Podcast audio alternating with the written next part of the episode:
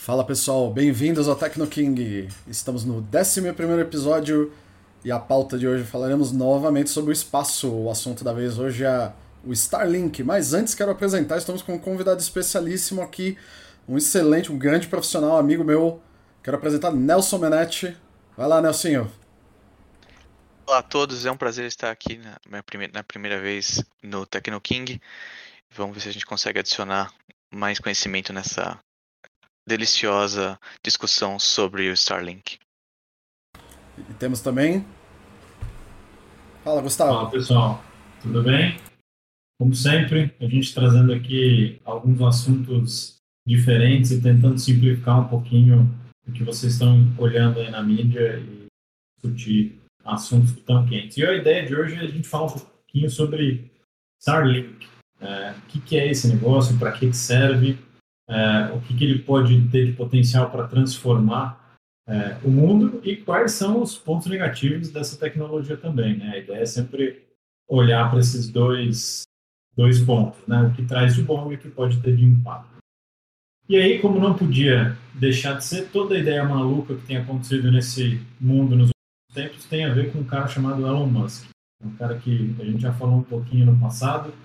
É, tem o sonho de ir para Marte, está construindo a maior frota de carro elétrico do mundo e resolveu, ele queria se aventurar também em construir internet via satélite para todo mundo, né, de uma forma muito mais eficiente e traz um, uma qualidade, uma transmissão muito melhor do, do que os serviços que existem atualmente. Então, é, qual foi a ideia do Elon com relação a isso? Depois, é, meus colegas aqui vão explicar com muito mais profundidade. Mas ele falou, cara, eu já tenho uma empresa que lança foguete, que foguete vai e volta, eu consigo reutilizar. Cara, vou lançar um monte de satélite para cobrir a Terra inteira e dar internet de altíssima velocidade através é, desses satélites. E aí um ponto interessante, né? Internet via satélite não é um assunto novo, não surgiu com essa ideia do Elon Musk. É um assunto que vem é, já em voga desde ali da meados da década de 90, é, mas nunca foi algo explorado tão a fundo e nunca foi, é, nunca teve um investimento tão alto. Então, o Elon Musk com uma visão de negócio assim, que é inquestionável, né? o cara tem uma série de de qualidades e defeitos, mas uma das qualidades é que ele tem uma visão de negócio fantástica. Resolveu revolucionar esse mercado da mesma forma como ele revolucionou o mercado da indústria aeroespacial e lançou uma constelação, está lançando uma constelação de satélites né, para prover esse serviço de internet de altíssima velocidade. Uh, a ideia dele é, em algum tempo, conseguir cobrir toda a Terra com, com esse serviço de internet. E o mais interessante, uh, isso disponível no Brasil também. Né? Normalmente a gente fica sempre por último, essas coisas nem chegam no Brasil, é, mas a ideia é de fato levar a internet para os mais remotos cantos desse mundo. Mas eu vou deixar um pouquinho o Marcelo contar qual é a tecnologia e qual é o processo que está envolvido por trás de toda essa ideia maluca de dar internet para todo mundo é, de forma acessível e é, com uma qualidade e uma transmissão muito acima do que se tem no mercado. É, o internet via satélite não é uma coisa relativamente nova, né? Ela está aí desde os anos, assim, comercialmente desde os anos 90, né? Só que não era qualquer um que conseguia pagar pelo acesso via satélite. Isso era caro, desde a transmissão até a recepção, né? E, como, e sempre aquele negócio de economia de escala, né? Quanto menos oferta, quanto menos uh, gente disposto a, a comprar algo, automaticamente você faz isso com que o preço suba, né? Poucas pessoas conseguem ter acesso, né? É, e o que acontecia é o seguinte, né? Quando você tem transmissão via satélite, você tem, per... você tem um sinal normalmente mais baixo, você tem uma, uma banda de transmissão mais baixa e uma latência bem, normalmente bem mais alta, né? Para quem não sabe o que é a latência, quando você fala de internet, latência é quanto tempo demora para o seu computador falar com um computador que está em algum lugar na internet e esse computador retornar para o seu computador. Quando você está assistindo um streaming, quando você carrega uma página, quando você está fazendo uma compra no seu, uma compra na internet, uma compra na Amazon ou no Mercado Livre, o que quer que seja, normalmente a latência é aquele tempo que você entre clicar o botão, ter o processamento lá no site, né? Não é só isso, né? Você clica, o site recebe, processa e te faz uma devolução. Normalmente ele processa sempre muito rápido e tem o tempo de volta. Esse ida e volta é a latência.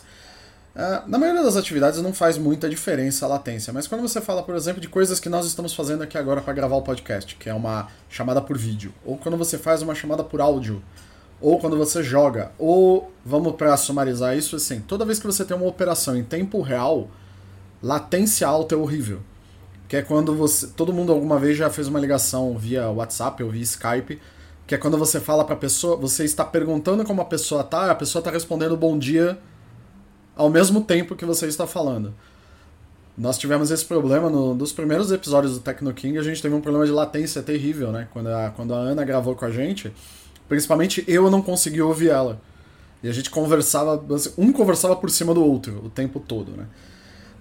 Um, a, com a Starlink, o que, que, o, que, que o Elon Musk está fazendo? Só pra, a, Starlink é uma subsidiária da, da SpaceX, tá? Ele, tá colocando, ele vai colocar no ar, ele tem um projeto para colocar uma constelação de 42 mil satélites, sim. Esse é um número que. Esse é um número mesmo, são 42 mil, você não ouviu errado. A constelação vai. Inicialmente ela vai até 12, que ele tem autorização para colocar no ar, 12 mil. Depois ele pode crescer até 42. Com isso, ele consegue ter uma cobertura muito grande do globo. Né? Né? Tanto que o Starlink é uma coisa interessante dele, desde que você pode ligar ele numa cidade, como se você estiver no meio do barco, ou no meio do mar, quer dizer, dentro de um barco, você pode ligar a antena do Starlink e tem recepção. Tá? E com a constelação que ele tem, ele tem faixas de altura, né? Cada faixa de altura de satélite, que é entre 350, 550 e 1100 quilômetros. Cada faixa serve um propósito. Né? Os satélites se conversam, então eles, eles têm. Eles ajudam, por exemplo, se você tem uma antena que não está numa posição boa para comunicar com você em terra na, pela, pelo disco da, da, da antena, os satélites podem fazer uma coisa que se chama de relay. Relay é sempre quando você tem essa você tenha alguém no meio de um, de um, processo de transmissão retransmitindo o sinal. Né? Então você tem uma retransmissão para aumentar o sinal, para fazer qualquer tipo de, de ganho ou para garantir que o sinal chegue. Né? Então, além dos satélites transmitirem e falarem com a Terra, eles podem conversar com um com os, um com os outros. Né? Tanto que em 2021 ele já subiu alguns satélites que têm capacidade de, é, de transmissão a laser entre eles. Né? Existem, existem projetos, inclusive, que a NASA está estudando para substituir a Deep Space Network, que é a rede que são três, três postos, três grandes sites de antenas, que elas usam isso para qualquer comunicação que está além da órbita da. já está na altura da órbita da, da estação espacial, né? É, você precisa da Deep Space Network. Só que ela é um problema porque latência baixa, é, latência alta, você tem uma, uma faixa de faixa de transmissão extremamente estreita. Então o que, que eles vão fazer? Eles vão fazer sistema de satélites que eles estão lançando que vão fazer comunicação via luz. E com isso eles conseguem ter uma largura de banda e uma latência bem mais baixa. Os satélites da Starlink para transmissão de internet eles já fazem isso, né? E uma coisa é muito interessante porque quando você pensa num, num satélite, normalmente a, todas as antenas de satélite elas são fixas. Imagina aqueles discões que você vê no meio do deserto, aqueles discos brancos enormes, né? E a antena da SpaceX é uma coisa pequena, ela, ele é super pequenininha. Se você procurar o kit que vende aqui no Brasil, inclusive, ele não é uma antena gigante. Ele é um pouco menor do que aquelas antenas de TV a cabo da, da DirecTV ou da Sky. Não é muito maior que aquilo, na verdade. Só que a, é, Cara, é, é um nível de tecnologia embarcada dentro daquela antena que é uma coisa de louco, né? É, realmente é mágica o que eles fazem ali, né? Saudades da época que eu dizia que a Apple fazia mágica no, nos seus devices, né? Hoje em dia tá bem longe disso. É, vamos lançar a mesma coisa com um número diferente, né? Desculpa pros fãs da Apple, só brincadeira. É, aquela antena, ela tem um sistema, porque se você pensar bem, um satélite, uma, uma, uma, uma sequência de satélites da Starlink passando em cima da sua da sua residência, ele está a míseros 7.7 km por segundo. Se você converter isso para quilômetros por hora, são 27.720 km por hora, o que é relativamente um pouquinho rápido, né? Então, como é que uma antena daquele tamanho consegue fazer o tracking, né? Ou como consegue acompanhar um satélite?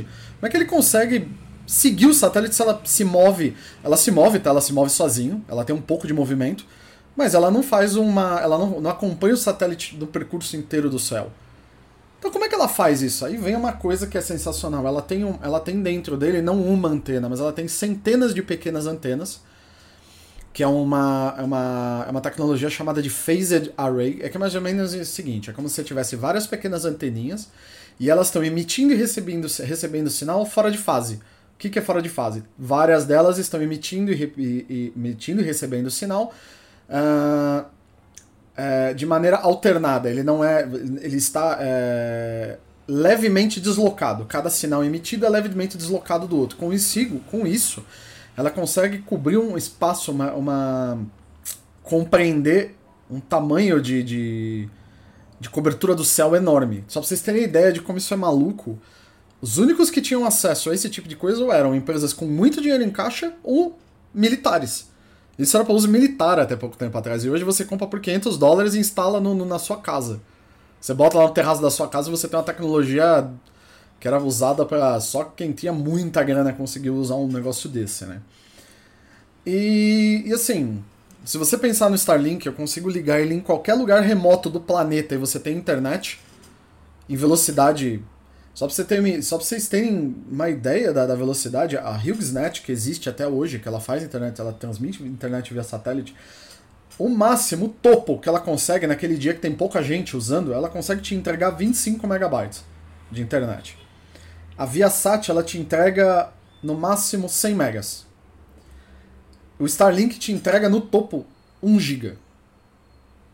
Né? Média de consumo da HughesNet é 14, meg 14 megabits por segundo, da Viasat é de 30 e 35, e o projetado do Starlink são 900 megabits por segundo, cara. Com uma antena pequena, com uma tecnologia absurda embacada. O kit é, o kit é muito sensacional, porque vem a antena, vem o sistema, vem uma caixa preta para energizar a antena e retransmitir o sinal. Ele vem um modem, você pluga três cabos e está funcionando. Acabou. Você conecta o Wi-Fi no seu computador, no seu celular e, e divirta-se. Para quem quiser ver se isso é bom mesmo, existe o canal do Linus Tech Tips, é o LTT. Linus parece Linux, mas não é. É Linus Tech Tips. Ele faz um review disso, onde ele pega o Counter-Strike Go, que é um jogo de tiro, precisa ter uma latência super baixa, e ele joga Counter-Strike via satélite. Ele mesmo brinca, né? Eu quero, eu quero, eu quero conseguir ganhar uma partida, eu quero dar um tiro, eu quero dar um headshot num cara aqui pelo, usando o espaço, a comunicação no espaço. E ele conseguiu. Então, assim, como tudo que o Elon Musk anda fazendo recentemente é, é disruptivo ao extremo, assim. É, é uma coisa. Já existe, mas ele levou a. Ele levou o que é a tecnologia a um patamar assim que está muito distante do que a gente tinha até hoje. Né? A gente não pode esquecer que a, a, o protocolo que ele está utilizando nesses satélites é uma revisão especial do, do, melhor do que o IPVC, segundo o próprio Elon Musk, que é uma implementação própria para aproveitar o, o, que eles têm de melhor entre essa comunicação de satélite para satélite via laser e da matriz em fases, que é o que você explicou. Uma outra coisa legal da matriz em fases é que ela permite que você tenha esse satélite funcionando em movimento. Em outras palavras, você pode ter esse satélite funcionando de um trem, um avião, de um navio de, carga. E você não precisa ficar se preocupando em ficar reposicionando a antena para ter bom sinal, exatamente por causa da tecnologia de matriz de fases, o que é impressionante. A latência média que a Starlink também declara que ela consegue atingir hoje em dia é impressionante também, porque a gente, a gente, tem números próximos do que seria o que a gente teria numa fibra óptica de altíssima velocidade, perto de 25 milissegundos, o que é uma latência ridiculamente pequena comparada com qualquer outro concorrente na área de satélites, que normalmente gira em torno de 600 milissegundos. Então a gente tem uma quantidade de uma quantidade de diferença de latência gigantesca, chega a ser exponencial entre as concorrentes para Starlink. Não, é, é fora de sério o negócio. O, é, é, muita tecnologia embarcada numa coisa muito simples, cara. O, e uma coisa que até me entristece, que eu já ouvi pessoas ditas especialistas aqui em tecnologia criticando o serviço da Starlink. Diz que não é bom, que não é muito caro, não se justifica Mas... pela tecnologia entregue. Comparação com o quê? Afinal então, de contas, é... é preciso comparar com alguma coisa. É, eu tenho que ressaltar também que eu já tive algumas experiências em outros países, que o grande objetivo de serviço não é exatamente sair vendendo internet para grandes centros urbanos, mas sim para atingir áreas rurais ou com baixa cobertura com internet de alta velocidade. Que mesmo nos Estados Unidos e em outros países de primeiro mundo como o Japão, e eu pude experimentar isso pessoalmente porque eu passei um pouquinho nesses países e hoje estou aqui nos Estados Unidos, eu posso dizer para vocês, as áreas rurais, gente, desses países, mesmo de países de primeiro mundo, não têm acesso à internet de banda larga. Você vai para uma, uma região de, do Japão mais rural, próximo ali, sei lá, Saitama, por exemplo, que é uma cidade do interior. Você não tem banda larga, você não tem simplesmente você não tem acesso à internet de banda larga, você tem rádio a 256 kbps. Para os bons entendedores, e que podem se lembrar dessa velocidade, é a velocidade que a Telefônica vendia antigamente nos seus planos de banda larga, quando a banda larga chegou ao Brasil, anos e anos e anos atrás. Que é extremamente lento. Você eu não nem tinha isso. Eu tinha 128 é? kbps. Quando começou a vender, eu lembro, quando começou a vender speed no Brasil era 128. 600 era, olha, cara, era quem tinha o plano ali, é é metade da banda, olha que absurdo. Mas de qualquer forma, é uma banda que hoje em dia, porque a gente usa a internet para, que é para áudio, vídeo, para streaming, etc., dá para nada. É, você simplesmente não consegue consumir e servir conteúdo usando uma banda tão restrita quanto essa. Então, tem muitos lugares de países de primeiro mundo, como esse que eu citei no Japão, e aqui nos Estados Unidos também, dezenas de milhares de, de, de localidades em que simplesmente você não tem nenhuma opção para ter acesso à internet de banda larga. Então, a Starlink é a primeira provedora que está saindo uh, no mercado global hoje, oferecendo esse serviço de banda larga para o satélite, com esse lag ultra reduzido, que é o, um lag próximo do que seria você ter uma conexão de, de fibra ótica na sua casa. Não tem concorrente que serve um serviço semelhante. É, é uma quebra de todos os paradigmas que a gente tinha no mercado até então menos na questão de banda larga e latência.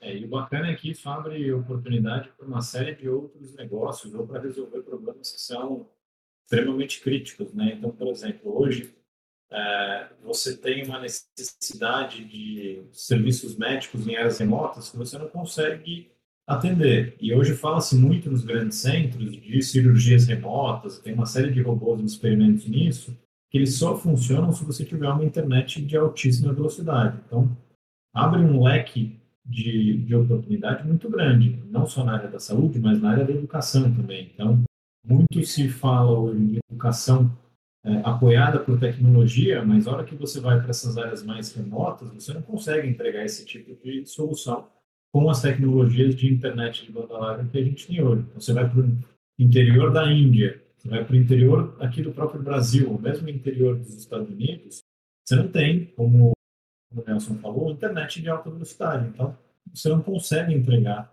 tecnologia educacional. É, a partir desse serviço que a Starlink está começando a oferecer, você passa a abrir essas oportunidades, que aí vão ser quase que infinitas. Né? Aí parte para a criatividade de cada um que quiser desenvolver soluções para esse tipo de, de mercado. Mas é, de fato, uma quebra de paradigma e é um, novo mundo pensando em, em, oportunidades de negócio e de resolver grandes problemas que até hoje não tinham solução. É, você expande a oportunidade de uma empresa sair do, de, um, de um grande centro e, por exemplo, ela quer se instalar, por exemplo, um banco, ele quer sair, ele quer se instalar, hoje em dia ele consegue, né? Porque, mas também assim, vamos, vamos lá, eu não estou defendendo as empresas tradicionais, mas assim, cara, é, puxar cabo custa caro. E assim, por exemplo, ele vai lá pro meio do. Vai lá pro meiozão do Brasil lá, o cara puxar um cabo para lá, uns, por exemplo, às vezes para três, quatro clientes, é, não paga. Tanto que normalmente o governo tem que falar para ele, olha, é, na, nas licitações o governo tem que falar, ó, você vai ganhar aqui para poder operar, por exemplo, no Rio de Janeiro. Você vai oferecer serviço pro Rio de Janeiro. Mas tem uma contrapartida. Você tem que oferecer a internet de até tanto em áreas mais é, tantos quilômetros afastadas do, do centro. Porque se não fizer assim, é, os caras não fazem. Por quê? Porque meu, puxar um cabo de fibra ótica lá no meio de uma no meio do monte de fazenda.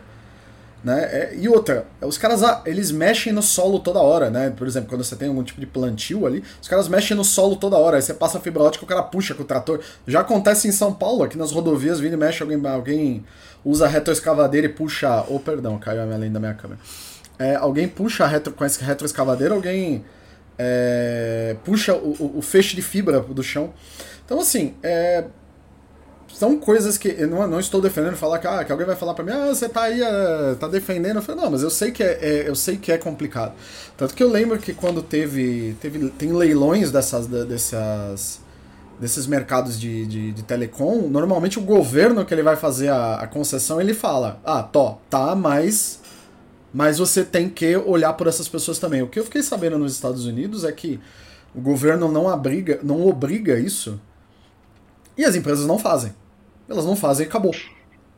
A FCC, que é, seria o de, como seria a ANEL no Brasil, seria semelhante. Anatel, ela, é, seria a Anatel. Uh, ela tem alguns programas em que ela tenta incentivar é dinheiro, tá? Dinheiro público, em que ela chega e fala para as empresas o seguinte: olha, se você expandir a vender internet de banda larga a preços módicos né, em áreas rurais, eu vou te dar esses X bilhões de, de dólares que eu tenho armazenados anualmente e você vai participar desse programa e vai fazer dinheiro.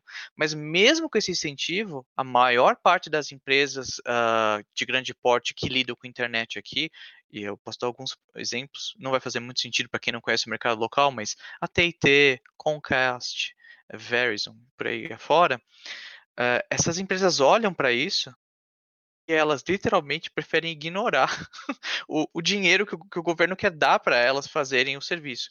E aqui nos Estados Unidos especificamente tem uma guerra de fundo que acontece entre essas empresas particulares e o governo para oferecer serviços de internet de banda larga para áreas remotas. Por quê? Diferente do Brasil, em que o governo uh, age mais como se fosse um, um grande patriarca que cuida de todo mundo, nos Estados Unidos, o governo não é visto como seu pai, mas sim como seu maior inimigo. Ele está lá para fazer um certo serviço, mas você não quer dar muito poder para ele. Então, o lado republicano dessa equação não quer que o governo tenha essa responsabilidade de, de criar uma, uma estatal, por exemplo, para cuidar da distribuição de banda larga. Ele quer que as empresas privadas assumam essa responsabilidade. E há uma guerra interna. Por quê? Como eu já expliquei, mesmo com dinheiro na mesa, as empresas não têm esse interesse. E elas simplesmente deixam esse dinheiro na mesa e ficam ignorando o governo. Então, tem iniciativas, e aí tem guerras legislativas, para tentar fazer com que o governo dos Estados Unidos tenha iniciativas estatais para prover essa banda larga em áreas rurais ou remotas mas isso é um, um balaio muito complicado aqui e a gente não vai ter uma solução rápida. No entanto, o que a gente vê com a Starlink é o seguinte: se essa se essa iniciativa do Musk continuar dando os resultados que está dando e ele conseguir chegar na fase 2, que, que é com mais de 12 mil satélites que o Marcelinho mencionou já, em baixa órbita, ele com certeza vai tomar esse mercado que hoje não tem com outro provedor, ele vai tomar esse mercado de assalto e ele vai fazer muito dinheiro com isso. E a partir daí, o crescimento dele é mais do que garantido. Então, é só uma questão de tempo e garantir que a SpaceX continue lançando, como eles estão fazendo agora, mais de 60 satélites a cada lançamento que eles fazem uh, no espaço, especialmente em baixa órbita, que, é, que são números muito expressivos, tá, gente? Porque se você considerar que a SpaceX reusa os seus foguetes e tem lançamentos quase que semanais, a gente está falando aí, de, em média, por mês, de mais de 120, 180 satélites sendo lançados por mês em, em baixa órbita. É, são números impressionantes, especialmente quando você observa o que eles estão fazendo nos últimos anos. Mas sim, uh, o mercado que eles vão ter acesso uma vez que isso estiver implementado e termine a fase 2 de implementação do plano deles com o lançamento desses primeiros 12 mil satélites é impressionante. A gente só não pode esquecer também que eles já poderiam, inclusive, estar oferecendo serviço para mais países, mas que legalmente, uh, segundo as regras internacionais de, de telecomunicações, para você poder oferecer um serviço de satélite em um país, você precisa ter o direito de aterrissar. Essa é a tradução do, do, da permissão. Você precisa ter o direito de aterrissar em solo do, do dito país. Então, há um monte de parafernália e burocracia legal que a SpaceX vai precisar alinhavar para expandir o serviço. Não, não tanto em uma questão de uh, hardware de satélite no espaço, mas sim de legislação que eles têm que correr atrás para co começar a servir mais países. A boa e velha burocracia. Que beleza. Sim. Ela não deixa de me surpreender, né? E não é. Eu, eu gosto que assim, né? É Vou invocar um termo muito comum hoje em dia no Brasil, que é a tal da história da síndrome de vira-lata, que diz que todo brasileiro tem, tem esse complexo de vira-lata, mas assim, quando você começa a ver, é, quando você começa a fazer essas pesquisas para falar sobre como pode as coisas de um lado no outro, você vê que assim, ah, a burocracia é só no Brasil, aqui é muito complicado. Não é. É, aqui só é o que você conhece. Quando você conhece em outros, quando você começa a ver outros lugares, você vê que só, a burocracia é, é que nem mãe. Ela é tudo igual, ela só muda de país. Mas tá lá, é, não, não muda, não muda. E outra, né? É, sem entrar muito no lance da teoria da conspiração aqui, mas, gente, vamos lá. É, no Brasil isso é crime, mas em outros países não é. Lo existe lobby. E existe lobby legal. É, quantas empresas de telecom não botam grana em, no governo e falam eu não quero isso? Acontece também, né? Ele sofre isso com os carros, né? Eu lembro que eu lembro que a Tesla, quando ela, ela teve uma época, um tempo atrás, nos Estados Unidos, que ela começou a ser é, escrutinada com um rigor inacreditável sobre segurança dos seus carros. Porque jogaram na mídia que o carro, todo carro da Tesla pega fogo por causa da bateria, que a bateria é perigosa, que não sei o quê. É, aí você vira e fala, até onde é um, um, lobby estatal que não quer que isso vá para frente ou até onde que é verdade? Não estou, assim, gente, não estou defendendo o Elon Musk aqui. Estou dizendo que o cara... Não é só porque o cara acabou de comprar 9% das ações do Twitter que faz ele automaticamente um cara legal. Ele é outro empresário como qualquer pessoa, né? Mas o, o mercado da, da, da comunicação é, é, é algo bem antigo e bem estabelecido, né? Você ser um novo player na novo player ali não é fácil, né? Você vai, você vai enfrentar resistência de tudo quanto é lado, né? Sim, e a gente não pode esquecer que quando a Starlink começou, uh, e nos últimos anos, por causa desse ritmo acelerado de lançamentos, eles tiveram vários encontros próximos com acidentes terríveis com satélites europeus e chineses, que inclusive fizeram com que a China e a Europa pressionassem a SpaceX para rever uh, o processo de lançamento de satélites dele, porque por pouco não, não começou a ocorrer um cenário que muita gente eh, trata como uh, ficção científica, conhecido como síndrome de Kessler, em que um satélite bate no outro, quebra tudo, e como eles estão em órbita girando em alta velocidade, essa, esse lixo espacial girando em alta velocidade começa a acertar outros e outros e outros satélites, até que essa grande bola de lixo espacial destrói toda a rede de satélites em uma certa órbita do, do nosso Depois espaço, ela cai na Terra igual no Futurama? causando um apagão. É, a questão de cair na Terra é ruim, é ruim mas é menos ruim do que o apagão que ele causaria em dezenas e dezenas de serviços que dependem de satélites para fazer sua comunicação. E eu não estou aqui falando só dos serviços que a gente usa na área civil, a gente está falando de serviços na área militar também. A gente está falando de redes de segurança que utilizam satélites para fazer controle, por exemplo, de, das redes antimísseis, por exemplo, que a gente tem nos Estados Unidos.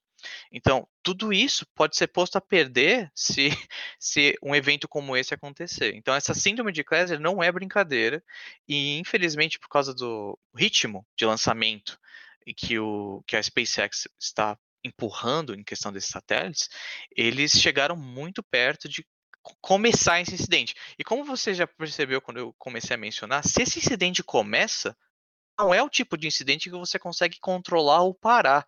Uma vez que os satélites começam a quebrar, eles acontecem em efeito cascata, semelhante a como você perde o controle do, do, de uma bomba atômica depois que você começa o processo do, do pulo do, dos elétrons da última camada, que, que geram reação em cadeia. Uma vez que esse processo começa, você não tem mais controle. Então há muito receio da comunidade internacional, espe especialmente de players fora dos Estados Unidos, porque a SpaceX especificamente não está seguindo todas as regulamentações de, de segurança adequadas para fazer esses lançamentos dessa quantidade gigantesca de satélites em baixa órbita. Então isso é um problema gravíssimo que vai continuar acompanhando uh, a SpaceX por muito tempo até eles chegarem nesses 42 mil satélites é, espalhados por várias órbitas, não só em baixa órbita, mas também em alta órbita. E a gente também não pode esquecer que, do outro lado, a gente tem cientistas, principalmente no campo da astronomia, que estão sofrendo com um fenômeno que a gente chama de poluição luminosa. Então, a gente tem vários campos de estudo que, olhando para o espaço, para coletar informações via luz os satélites em baixa órbita do, do Musk, infelizmente, eles refletem muita luz, causando dezenas de artefatos nas imagens que esses cientistas estão tentando coletar de fora, o que deixa o trabalho deles muito mais difícil, para não dizer impossível, dependendo da situação, e o que também está gerando um barulho danado na comunidade científica. Apesar do Musk ter prometido esforços na redução uh, e na, ob, na obscuração desses satélites para reduzir o índice de refração, por enquanto a gente não viu muitas novidades. E o que está acontecendo é que uh, dezenas e dezenas de cientistas na área de astronomia estão sendo é, fortemente afetados por esse excesso de luz no céu. Mas aí entra a grande sacada do Elon, né? Ele quer colonizar Marte para falar, galera, agora vocês não podem mais fazer os estudos a partir daqui, compra o seu ticket de SpaceX e vamos para Marte. Se for essa a ideia, ele é um. Ele, ele tá jogando xadrez tridimensional, porque. Na brincadeira. é, só é uma... ele deve estar tá pensando, mas é possível. Eu não acho tanto que Marte vai ser uma coisa que vai acontecer rápido, mas eu diria que nos próximos 10 ou 15 anos, uma base lunar é algo muito mais plausível. E talvez sim um próximo passo que a própria SpaceX vai tentar, porque é muito mais fácil em questão logística, você levar toneladas e toneladas de equipamento e material para a Lua, que tentar fazer a mesma coisa em Marte, considerando que você tem um ciclo que só te permite mandar e aterrissar em Marte de dois em dois anos, que é uma, uma janela muito, muito longa. É complicadíssimo. Então, eu vejo que é interessantíssimo a exploração espacial e a colonização de Marte como um futuro. Acho uma ideia maravilhosa, mas não acho que vai acontecer tão cedo quanto o Musk anuncia, porque eu sei que nos anúncios dele ele diz que em, em cinco anos a gente vai estar mandando gente para Marte, vai ser fácil, vai ser tranquilo.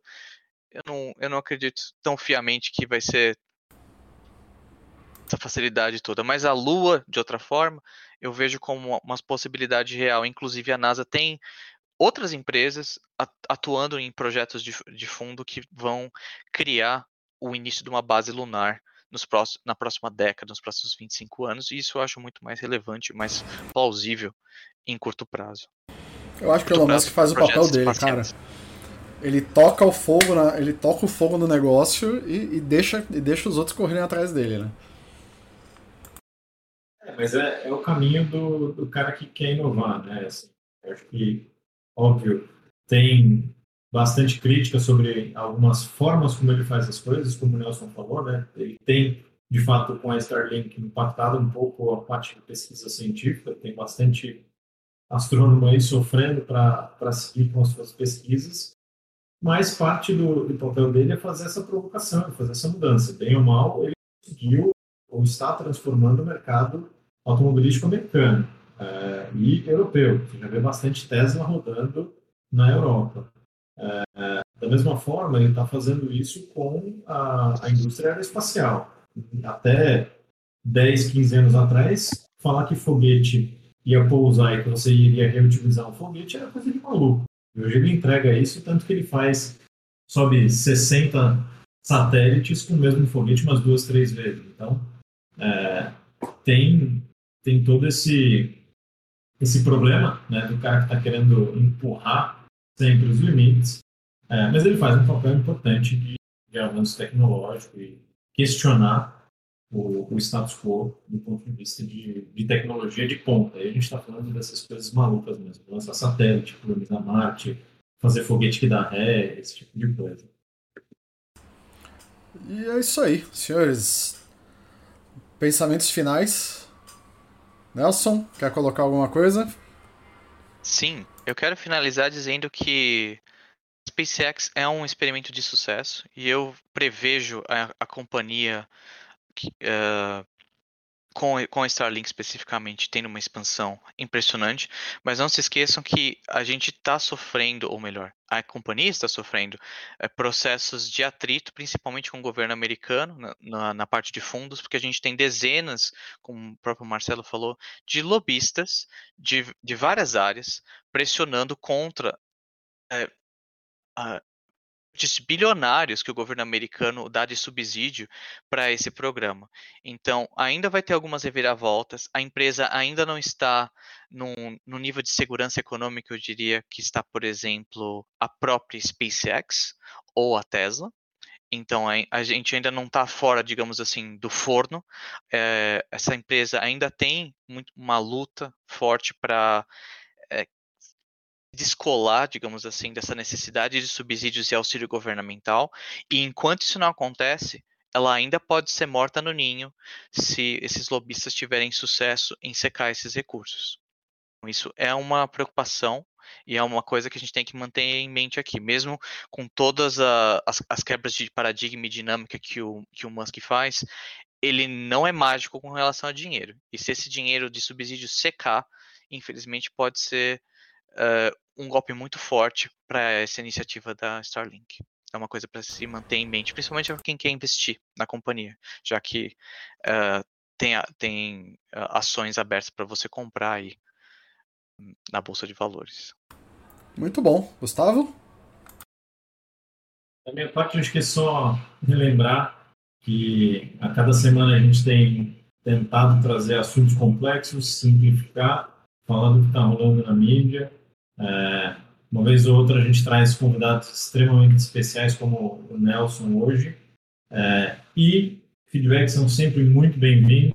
A gente precisa disso para continuar evoluindo. Nas próximas semanas acho que a gente traz aí algumas novidades, mas é, queria agradecer a todo mundo e, como sempre, pedir feedback. Acho que esse é o ponto mais importante aqui para a gente, para que é, a gente consiga continuar gerando conteúdo aí relevante e de qualidade.